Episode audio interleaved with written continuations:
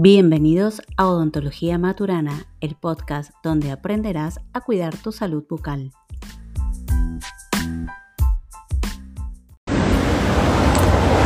Buenas tardes, muy buenas tardes para todos. No sé si hay alguien por ahí.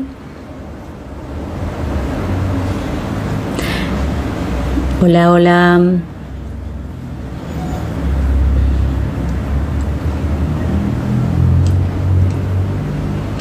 Muy buenas tardes a todos. Bueno, hoy es miércoles. Vamos a tratar de empezar con una serie de vivos los días miércoles. Generalmente vamos a tratar de que sean a las 7 de la tarde, más o menos aproximadamente, en función de cómo combinemos con, los invitados. Eh, la idea es que sea los días miércoles, cada 15 días seguramente, porque no sé si me da para hacerlos más seguidos. Eh, así que bueno, hoy empezamos con la doctora Carla Cruz Moreira, que para mí es un honor y un orgullo tenerla acá. Eh, es una doctora que estuvo haciendo odontopediatría en el consultorio, así que seguramente muchos la conozcan. Ella es ecuatoriana, es súper chévere, es amiga aparte. Y bueno, nada, surge así de, esas cosas. Bueno, hacemos un vivo, bueno, dale. Eh, esa sería como la presentación personal de Carla y en cuanto a la presentación formal, ella es odontóloga recibida en Ecuador, trabaja actualmente como docente en la carrera de odontología en Ecuador, en Guayaquil, es especialista en odontopediatría de acá, de FOUBA, especialista en clínica estomatológica en la UCA, también acá desde Argentina. Así que Carla, si me mandas invitación, te mando yo, no sé cómo querés hacer, ya te vi por ahí.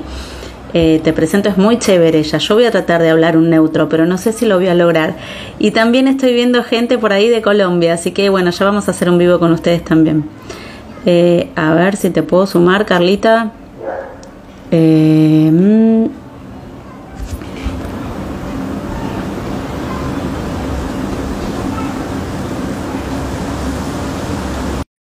A ver si, si estás por ahí.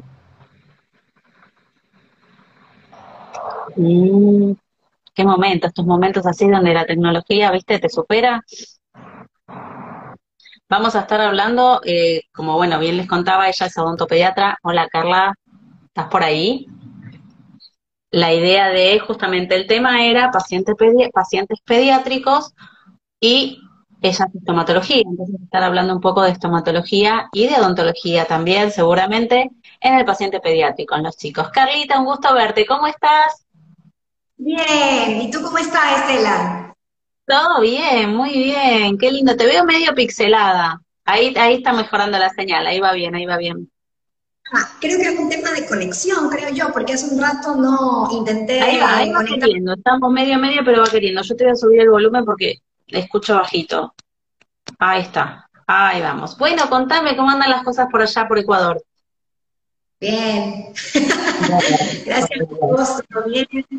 Eh, mi familia se enfermó de COVID en enero, viste, con todo esto de... Sí, sí, sí, Bueno, pero es difícil ya zafar a esta altura, ¿viste? ¿Cómo, cómo? Que a esta altura ya es difícil zafar, yo creo que todos tarde o temprano en algún momento vamos a caer. Sí, sí, sí, tal cual. Pero bueno, todos, todos bien, es lo importante. Bueno, eso es lo importante. ¿Tu nena? Bien, grande. Bueno, bueno, Yo les cuento, ella cuando se fue de acá, ¿cuánto hace que te fuiste ya, Carlita? ¿Cinco años? No, creo que un poquito más, seis, siete. Un poquito más, ¿no? Porque estaba el doctor. Esa era mi cuenta. Sí, sí, sí, sí, No tenía hijos y ahora tiene una nena divina, así que bueno. Bueno, Carla, te dejo, dale, que hables vos, que digas lo que quieras, dale. Primero, gracias invitación. Nada, por favor, abrís, abrís, inaugurás los vivos del 22. Sí, teníamos pendiente esto y la verdad que, bueno, gracias a Dios ya se dio. Eh, aparte que es como eh, estar, estamos entre amigas, sí, la verdad que es una amistad muy linda con todos en la cátedra, contigo Estela, que nos llevábamos de maravilla. Sí, sí, tal cual, tal cual. Así que bueno, nada, re contenta y agradecida por todo lo que aprendí allá en Buenos Aires y contenta de haber hecho amigos eh, increíbles, ¿sí? Eh, excelentes personas y, bueno, feliz de que me haya... Bueno, me alegro. Bueno, muchas gracias, muchas gracias por tus palabras también. Bueno, eh, no sé, a ver, te, te consulto yo, ¿querés empezar vos? ¿Cómo querés hacer? Decime vos. o contame cuáles son tus consultas más, más frecuentes allá, que probablemente por una cuestión endémica diferirá un poquito de las nuestras. Puede ser, sí, también dependiendo del lugar donde atiendes. Porque yo, por ejemplo, estoy en un consultorio dermatológico donde hay un área pequeñita de medicina bucal y obviamente te llegan los niños al ser odontopediatra, ¿no? Entonces, lo que más vemos eh, son las lesiones de tipo traumático, mucosa mordisqueada, y de ahí vemos lesiones infecciosas. Eh, lo que más tenemos en cuanto a lesiones Cuando me hablas de infecciosas, ¿me hablas de infecto contagiosas? No, me refiero a ah. las por ejemplo, las verrugas, eh, hiperplasia epitelial focal, de ahí le baja un poquito lo que es, eh, no nos llega con tanta frecuencia lo que son las gingivoastomatitis herpéticas o los herpes labiales, o sea, no es que no llega, sí llega, pero es increíble la cantidad de que tenemos acá. Sí, mucho Bien. Bueno, eso es lo que yo te decía por ahí un poquito endémico, ¿no? Es más común en ustedes que en nosotros. Nosotros por ahí en tal caso más en la zona de Jujuy y Salta.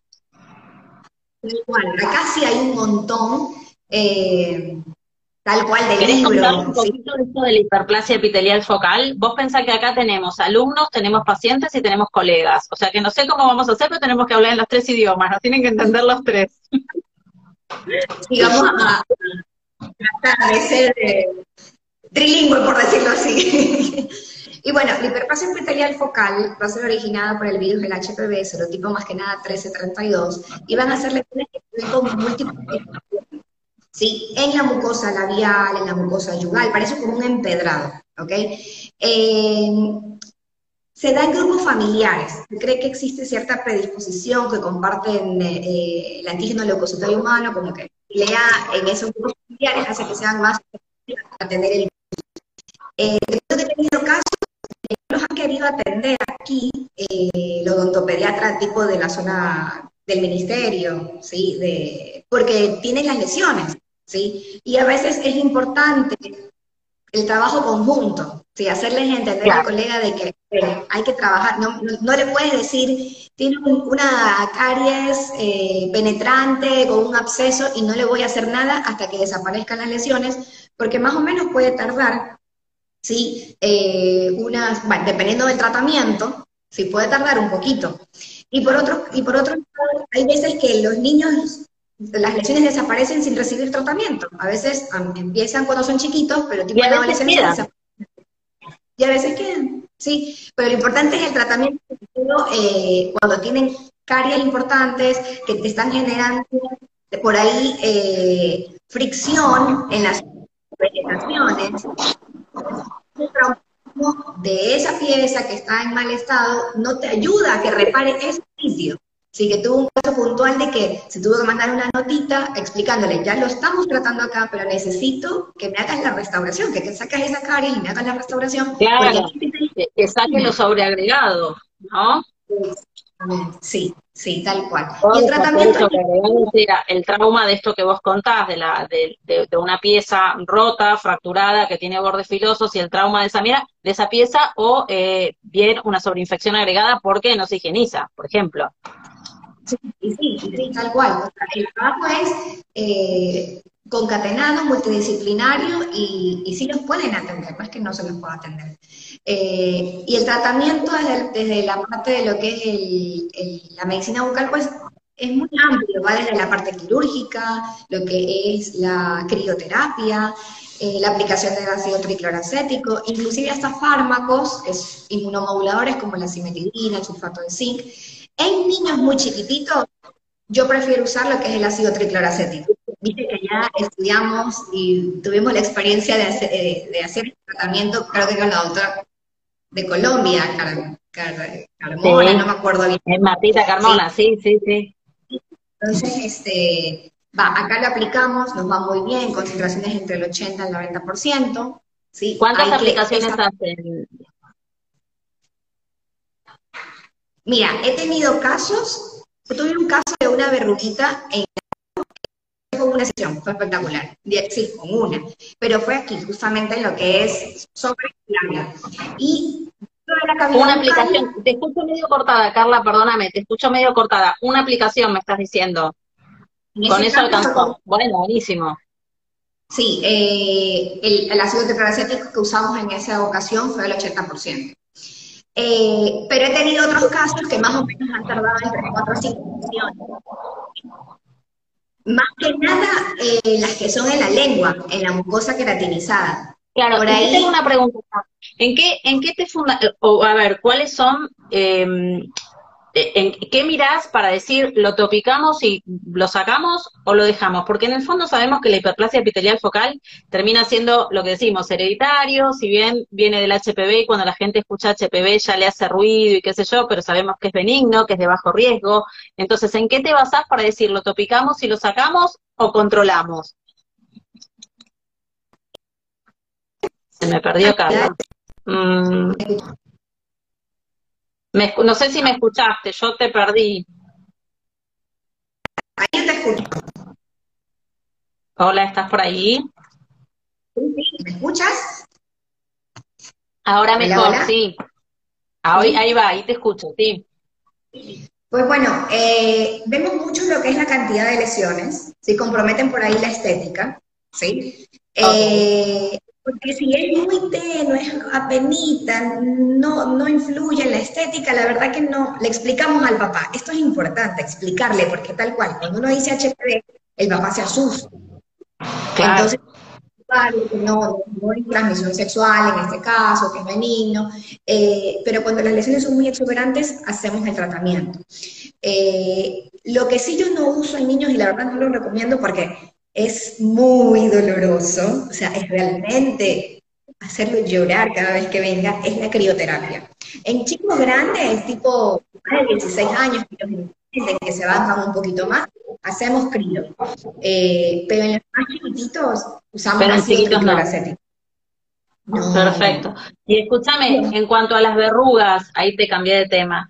En cuanto a las verrugas, tienen una conducta más o menos similar, entiendo tiene una conducta similar, es importante revisar las manos, porque si de que tienen la de la mano, se metieron a la boca y ahí se autoinocularon la lesión. Entonces, si vemos una lesión solitaria o por ahí muy aislada, preguntar, ¿ha tenido verrugas en las manos? Revisar las manitos y te das cuenta que las tiene. Entonces, eh, el mordisqueo, ¿no? El toqueteo se las va autoinoculando, se las va autocontagiando a un dedo, al otro, en la lengua, en los labios. Tal cual. Y el, tratamiento es similar.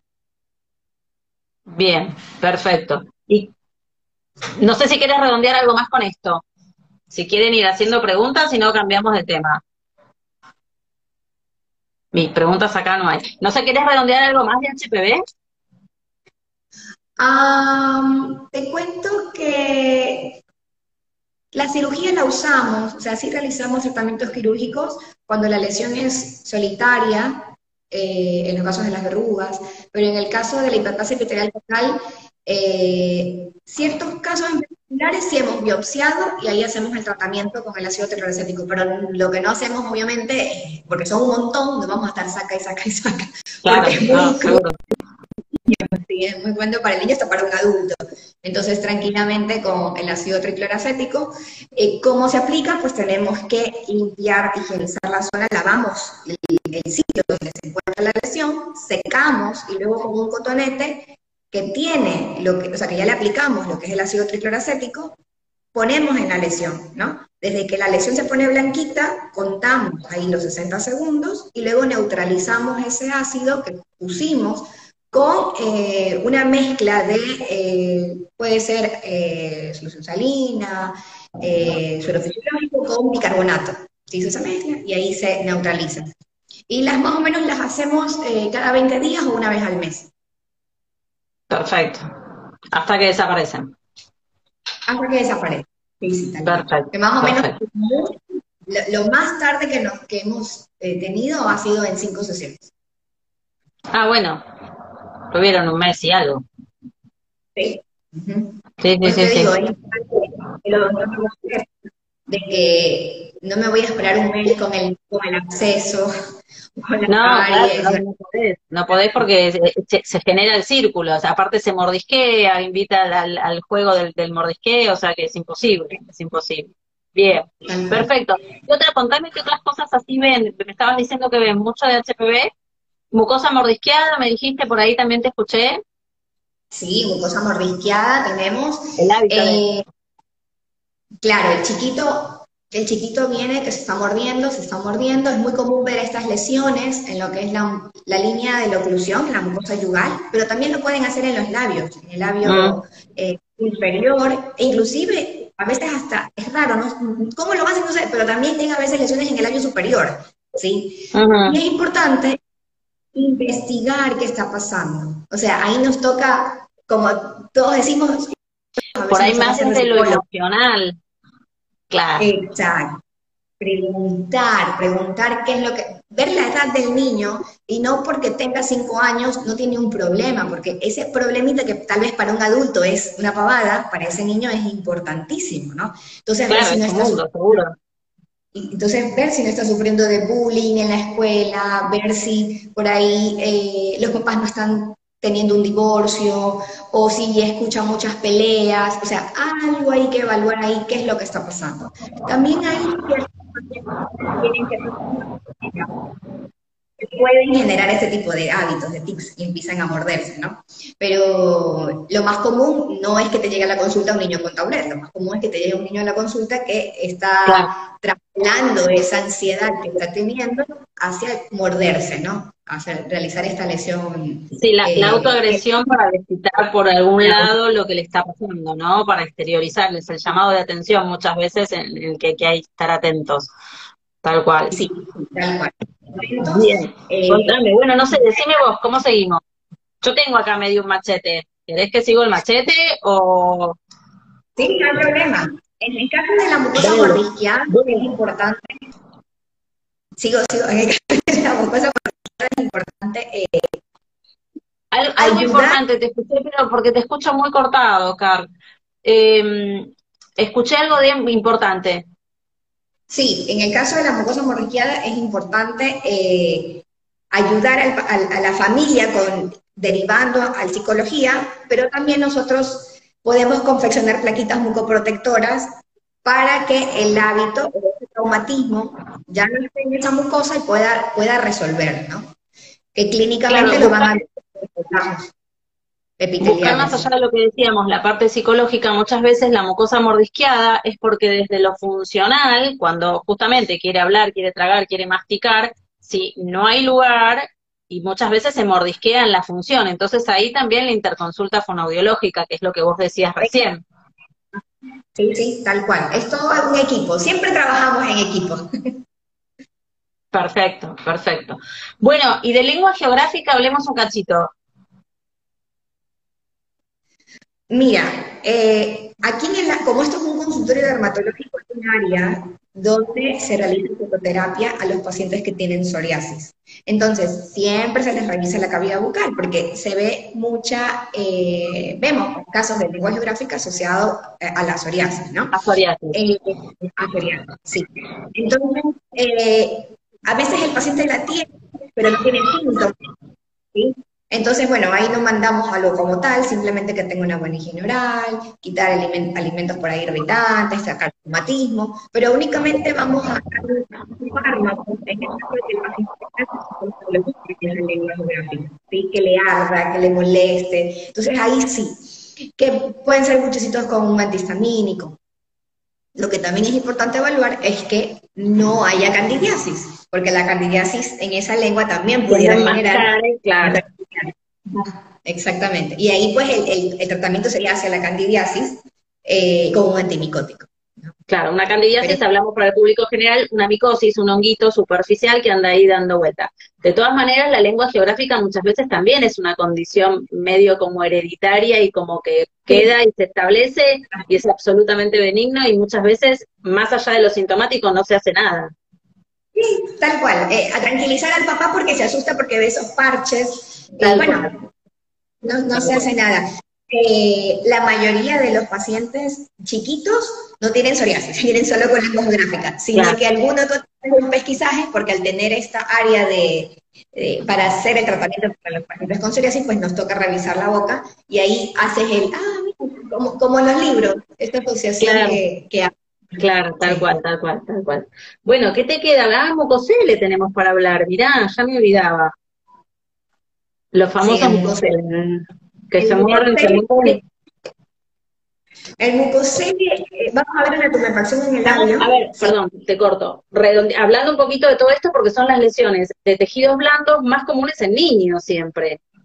El mucosel es súper común en los niños. o sea, no sé si te acordás, en la cátedra, eh, en, la facultad de odontología, en la cátedra de estomatología, vienen generalmente adultos. Y cuando entraba un nene decíamos, es un mucosele, porque prácticamente no podía hacer otra cosa. Sí. sí. no era bajito y ya era mucosele. Es verdad, o sea, y me acuerdo una vez que llegó un niño con la hermanita y los dos tenían mucosele.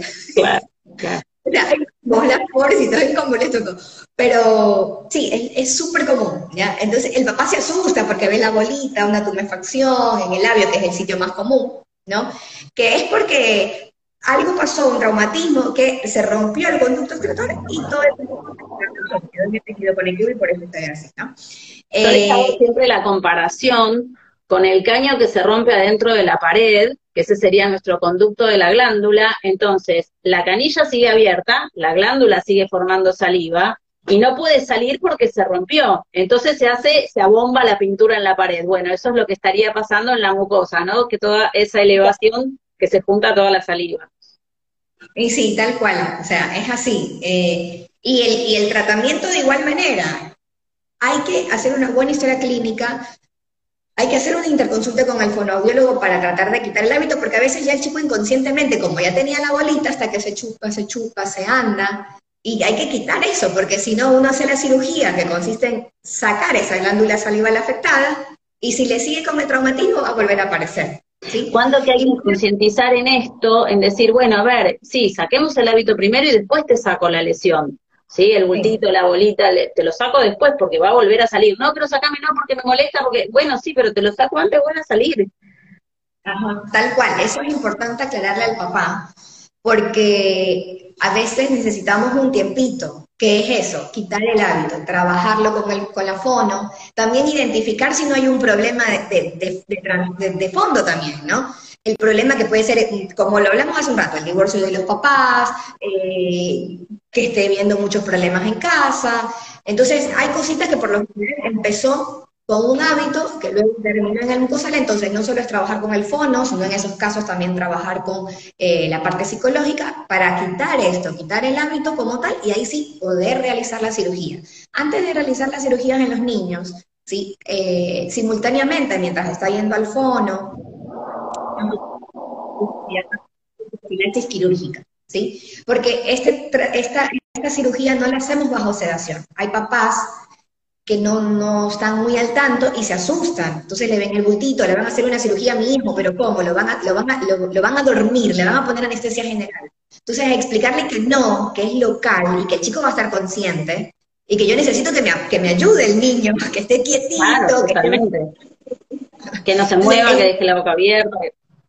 Exacto, entonces todo esto lo trabajamos en las citas de psicoprofilaxis quirúrgica. Hacerle entender al papá que no son citas de nada, es ir a jugar, no, es citas para explicarle y darle las herramientas al niño mediante el juego, porque al niño se le, se le explica mediante el juego, qué es lo que va a realizarse. Porque el niño lo que tiene miedo es a lo que no conoce, o sea, van a hacer algo en mismo Tal cual, cuando vos les explicás y les hablas.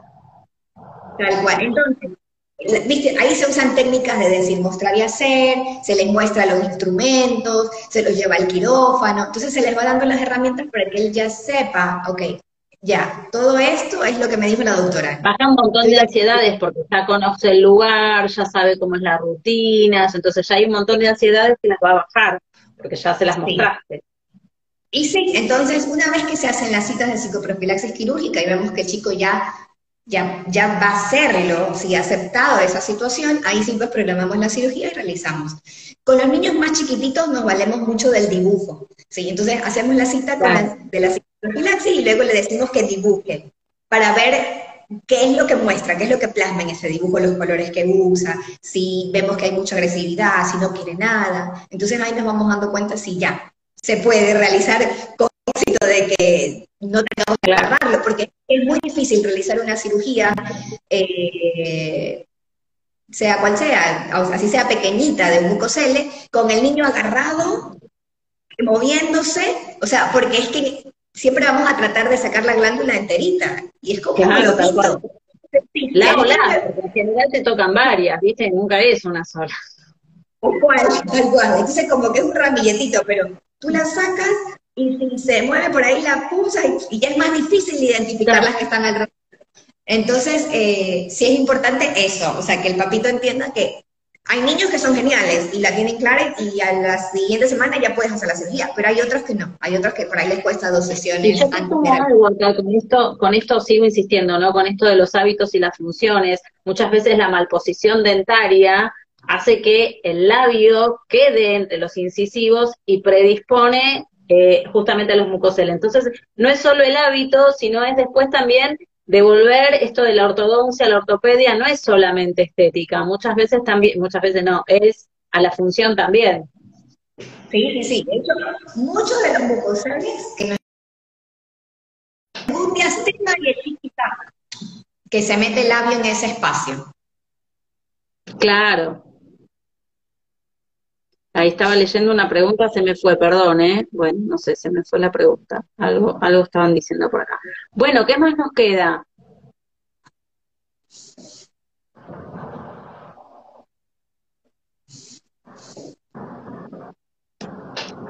¿Me escuchás, Carlita? Sí. Seguimos. Bueno, yo creo que con tejidos blandos más o menos estamos. No sé si querés hacer algo así de, de cuestiones por ahí no tan comunes, porque obviamente ya vamos a hablar de caries en chicos, pero por ahí algunas otras cositas este, en niños que, quieras decir de los tejidos duros. Ah. Terminamos con los blandos, pasamos a los duros. Hay algo que yo estudié un montón allá cuando hice la especialidad en odontopediatría y que aquí también hay un montón, que es MIH, que justamente lo conversábamos ayer. El otro día, sí. sí un montón, ¿sí? Entonces es importante en los chicos evaluar. Decirle el nombre completo, no le digas siglas para los que no conocen, a ver. sí, la verdad es que como acá ya es como VIH, VIH, pero es hipomineralización molar incisiva, ¿sí? Entonces. traducido, que hay menos minerales en el diente, en los incisivos y en los molares. Pero no cualquiera. claro mineralización tanto del incisivo. Es que esto se da solo en los incisivos y en los molares. Por eso es que hay MIH, ¿no? Hipomineralización. Eh, algunos en español le ponen incisivo molar, en, en inglés que es el MIH, hipomineralización molar incisiva, pero es lo mismo, es esta disminución de, la mineralización en estos incisivos y, y molares. No quiere decir que no haya ciertos casos de, dentición primaria. Sí vimos, eh, vimos en, el posgrado un par de casitos, pero que nada se dan en, los dientes permanentes. Eh, un defecto cualitativo, ¿sí? De, la mineralización. Eh, ¿Cómo se va a ver? Van a ver unas manchas, ¿sí? Que son como blanco opacas, pero también pueden ser de un color como amarillo marrón. En esas son cuando se ven como manchas. En otras ocasiones, el esmalte se descascara y se ve la dentina. Entonces, ese diente va a ser más susceptible a caries. Todo depende de la intensidad de Si es leve, si es que es severo, porque si es leve vamos a ver manchitas y por ahí tal vez lo tratamos simplemente con topicación de flúor, mucha prevención, buena higiene oral, disminuir momentos de azúcar, pero cuando ya vemos que es moderada y empieza el esmalte a estar comprometido, hay que hacer la restauración. Lo malo es que estos niños tienen mucha sensibilidad y uno anestesia y es muy difícil hacer una correcta eh, anestesia, no porque hayas hecho mal la técnica, sino porque tienen una hipersensibilidad increíble. Y, no hay forma de prevenirlo esto. Esto es así y ya. No, no se lo, que hacemos es evitar que avance a un MIH moderado o, un poco más grave. O sea, mientras es mancha, es mucho más fácil, ¿sí? Porque yo voy a empezar con técnicas que no son invasivas.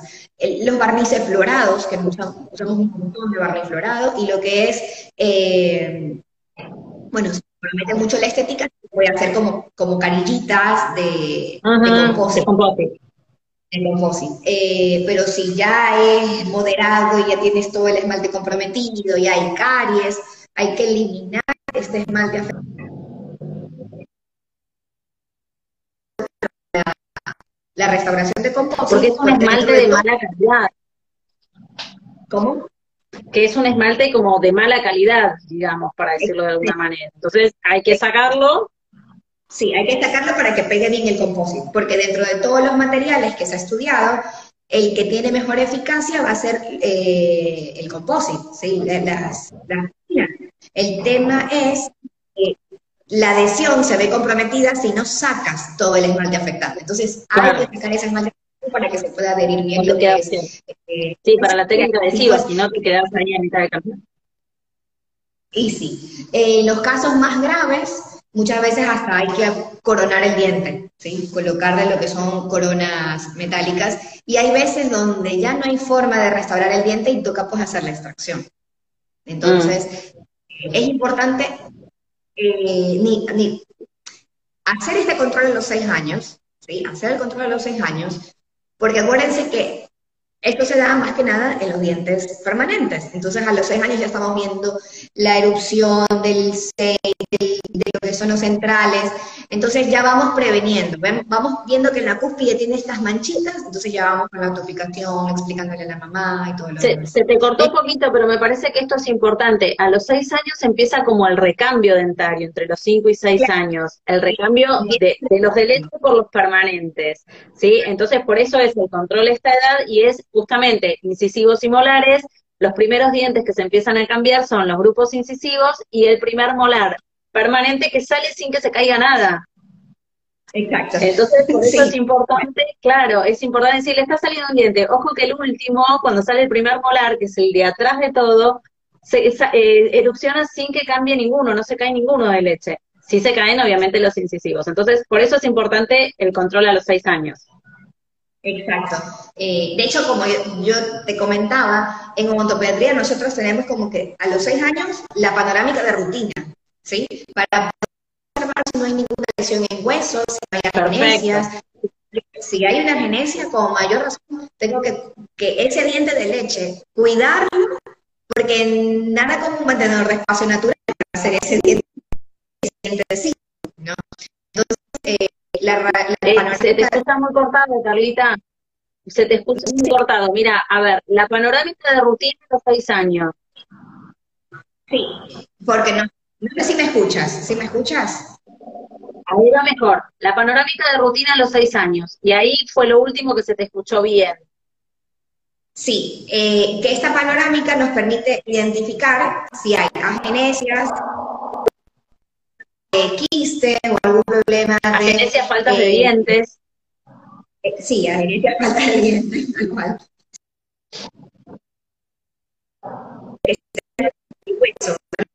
mediante la clínica. ¿sí? Eh, lo que sí es que para poder evaluar bien el MIH, a los 8 años que ya están los molarcitos, o sea, el 6 y los, y los anteriores, los, cuatro superiores e inferiores, es como una edad súper piola para hacer un buen control e seguir dando el, el, mantenimiento, pues, ¿no? Porque esto igual tienes que hacer la visita mínimo una vez al año, en el caso de los pacientes que tienen bajo riesgo de caries, y si tienen un alto riesgo de caries, pues será cada seis o tres meses.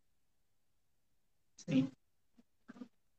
Perfecto, entonces el control mínimo una vez al año cuando estamos en condiciones de salud. En pacientes que tenemos esto de la hipomineralización, ¿vos recomendás controles más seguidos? Sí, totalmente, mucho más seguidos, ¿sí? Cada seis meses. Y si hay mucho, un alto índice de riesgo de actividad de caries, pues lo veremos cada tres meses. Perfecto, perfecto. Bueno, te hago algunas de las preguntas que me hicieron a mí, viste que yo había dejado ahí una cajita de preguntas. Y una de las preguntas me decían, me hablaban sobre el frenillo cuando los frenillos producen los diastemas interincisivos. ¿Sí? Mira. sí, sí. ¿Me vas a preguntar algo más? No, no, no, vamos con eso. Después, en tal caso, te hago alguna otra pregunta. Iba a contar que justo tengo una amiga que está así, ella es, médico y la nena tiene el, la nena de ella tiene un diastema centrales superiores y está, tiene tres años y me está con el tema de. Entonces, bueno, hay diferentes escuelas, pero hay que tranquilizar a los padres, porque en unas escuelas lo que dicen es que hay que esperar hasta que bajen los caninos, ¿sí? porque el canino muchas veces cierra el diastema, ¿ok? Y a medida que el niño va creciendo, el canino siempre... Ay, se te corta. ¿Sí? ¿Ahí me escuchas? Ahí más o menos. Esperamos siempre la erupción de los caninos, que es alrededor, es a partir de los 12, 13 años. Sí, tal cual. Y también hay que tener en cuenta. Tiene que esperar, sí, tiene que esperar. Sí. Más que nada cuando el espacio es muy chiquitito. Obviamente, si es enorme, es, es diferente, ¿ya? Pero si es un espacio muy reducido, que es lo que pasa en la mayoría de los casos, hay que esperar.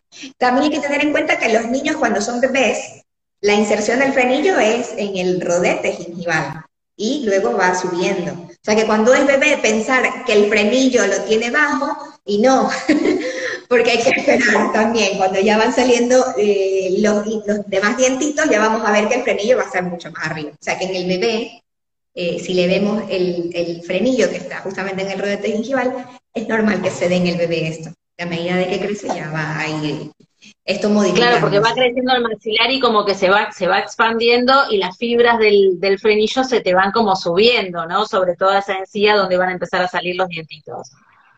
Tal cual. Entonces, esperar, no, no, no acelerarnos. Eh, en el caso del frenillo lingual, porque es que también hay que tener en cuenta que hay muchos frenillos en la boca, ¿no? En el caso del frenillo lingual, eh, una cosa es que la lengua esté atada, o sea, que realmente el chico no pueda succionar, ¿sí? que le esté generando algún problema, eh, que tenga una anquiloglosia, o sea, que la lengua esté totalmente pegadita y que no pueda moverse. Ajá, entonces ahí sí, pues hay que hacer el tratamiento quirúrgico del frenillo lingual. Eh, pero si el niño puede hablar, puede comer, por ahí que haya una que otra palabrita que a veces se les dificulta. Hay casos que realizando terapia con fonoaudiología, ¿sí? Ni siquiera necesitan realizarse, cuando son casos puntuales, ¿no? Eh, no es que está totalmente atada, sino que por ahí puede ser un poquito más fibroso, más frenillo. Entonces, el chico luego habla re bien, que es el, caso que por ahí más le es un poco como todo, no hay una receta mágica, hay que evaluar a cada paciente en particular y el momento oportuno para, ¿sí? En el caso de necesitar una cirugía, ¿cuál será el momento oportuno para la cirugía? Y en el caso del frenillo lingual que hablábamos recién, el tema fonoaudiológico. ¿no? La rehabilitación fonoaudiológica y después evaluar la cirugía. Y si es con cirugía, seguramente también va a haber rehabilitación fonoaudiológica. Sí, tal cual. Perfecto, bien. Bueno, no sé, Carlita, si vos querés redondear algo más, si te quedó algo por decir que tenés ganas de decir. No, no, la verdad que me parece que lo hemos tocado todo Hablamos de todo un poco, hablamos variadito, sí. hablamos de todo un poco. Sí, hicimos como un popurrí. Bueno, ya vamos a repetir entonces algún día más adelante, eh, a ver si tenemos mejor conexión, porque me nos jugó un poquito en contra de la conexión, me parece. Sí, es que también, la verdad que pensaba llegar a casa, pero no me dio el tiempo y me quedé en el consultorio. Acá está como que todo muy cerrado. Yo creería que puede ser eso. Ah, ¿Vos decís? bueno, puede ser, no sé. Yo estoy en el lugar donde habitualmente hago los vivos, viste, acá que le robo la pieza a mi hijo, en verdad, porque es donde tengo mejor conexión. Tengo el router acá al lado y ya está. Eh, este, así que pobre lo desalojo. bueno, Carlita, nada, te despido, seguimos en contacto como siempre. Eh, obviamente comparto el vivo y van los arrobas también para que la puedan seguir a, ellas en, a ella en Ecuador. Los que están, si tenemos acá gente de Ecuador que te pueda ir a ver que te siga y bueno, nada, un gusto, como siempre. Estela, un abrazo enorme, sí, me encantó verte porque es como, como estar contigo a la distancia, como que me siento un poquito más cerca, ¿no? Y es lindo ver... Eh, bueno, eso es lo que tienen las redes, viste, que te conectan y te encontrás con gente de todos lados y seguís conectada con gente, está bueno, eso está bueno. Acá hay gente de la cátedra que te está aplaudiendo, mira. Después te comparto el contacto, hay gente de la cátedra que te aplaude. Carlita, beso enorme. Seguimos en contacto. Igual, cuídate. Dale, vos también. Bueno, muchas gracias a todos, sobre todo los que se quedaron hasta el final. Beso grande y nos seguimos viendo.